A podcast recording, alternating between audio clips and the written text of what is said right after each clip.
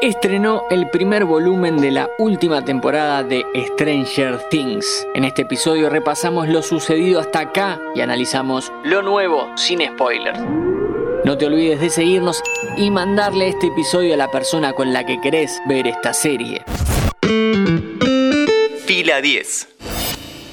Bienvenidos y bienvenidas a un nuevo podcast original de interés general sobre cine y series. Es raro decirlo porque nos acostumbramos a que las series se alarguen de más, pero empieza el final de una de las producciones que fue pionera en esto, de la masividad a través del streaming se lanzó el volumen 1 de la cuarta temporada de Stranger Things, caballito de batalla de los primeros años de Netflix. Una temporada con episodios por arriba de la hora de duración, con una suerte de vuelta a los orígenes estéticos y temáticos que la supieron hacer brillar.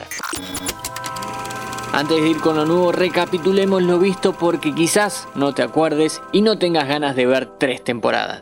En el año 2016 llegó a la N Roja la primera temporada de Stranger Things. Está ambientada en 1983 y cuenta la historia de cuatro niños amigos que viven en Hawkins, un pueblo ficticio emplazado en Indiana. El centro de la historia será uno de ellos, Will Byers, o mejor dicho, su desaparición luego de una noche de calabozos y dragones. A lo largo de ocho episodios, los tres amigos restantes, Mike, Dustin y Lucas, harán todo lo posible por develar el misterio y encontrar con vida a su compañero.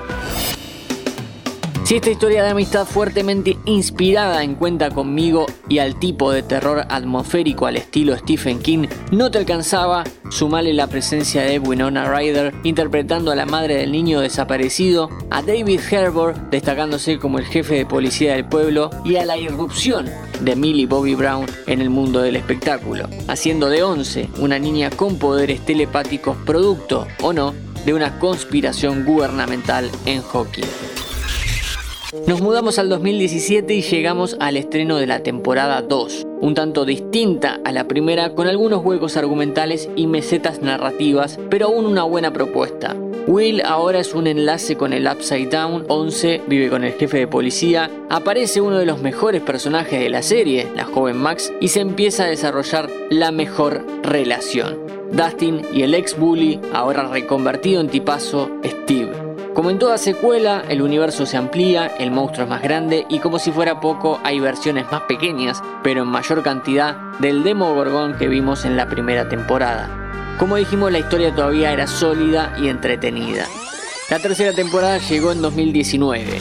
No es mala, es floja hay un meta homenaje que no terminó de funcionar. Así como en todas las películas yankees de los 80, los malos en esta oportunidad son los rusos que quieren volver a abrir el portal que une nuestro mundo con el de la otra dimensión.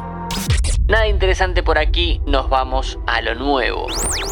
El volumen 1 de la cuarta temporada arrancó con todo. Siete episodios arriba de la hora y cuarto en donde se retoma la estética apagada y el pesimismo general. Se profundiza mucho más en los personajes, cosa que es buena, sobre todo teniendo en cuenta que hay muchas series que están terminando a las apuradas y los arcos quedan a medio cerrar. Te estoy mirando a vos, el marginal. Si fue un chiste, no lo entendí.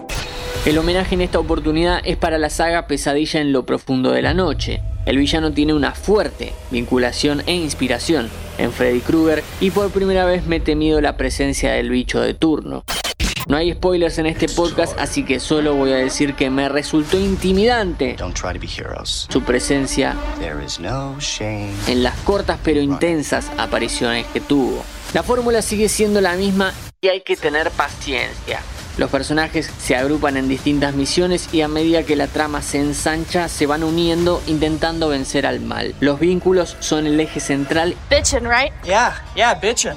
Y obvio, hay algunas historias que te interesan más y otras menos. Pero mejoró bastante el equilibrio entre las partes, cosa que es bastante difícil teniendo en cuenta la gran cantidad de personajes que tiene la serie.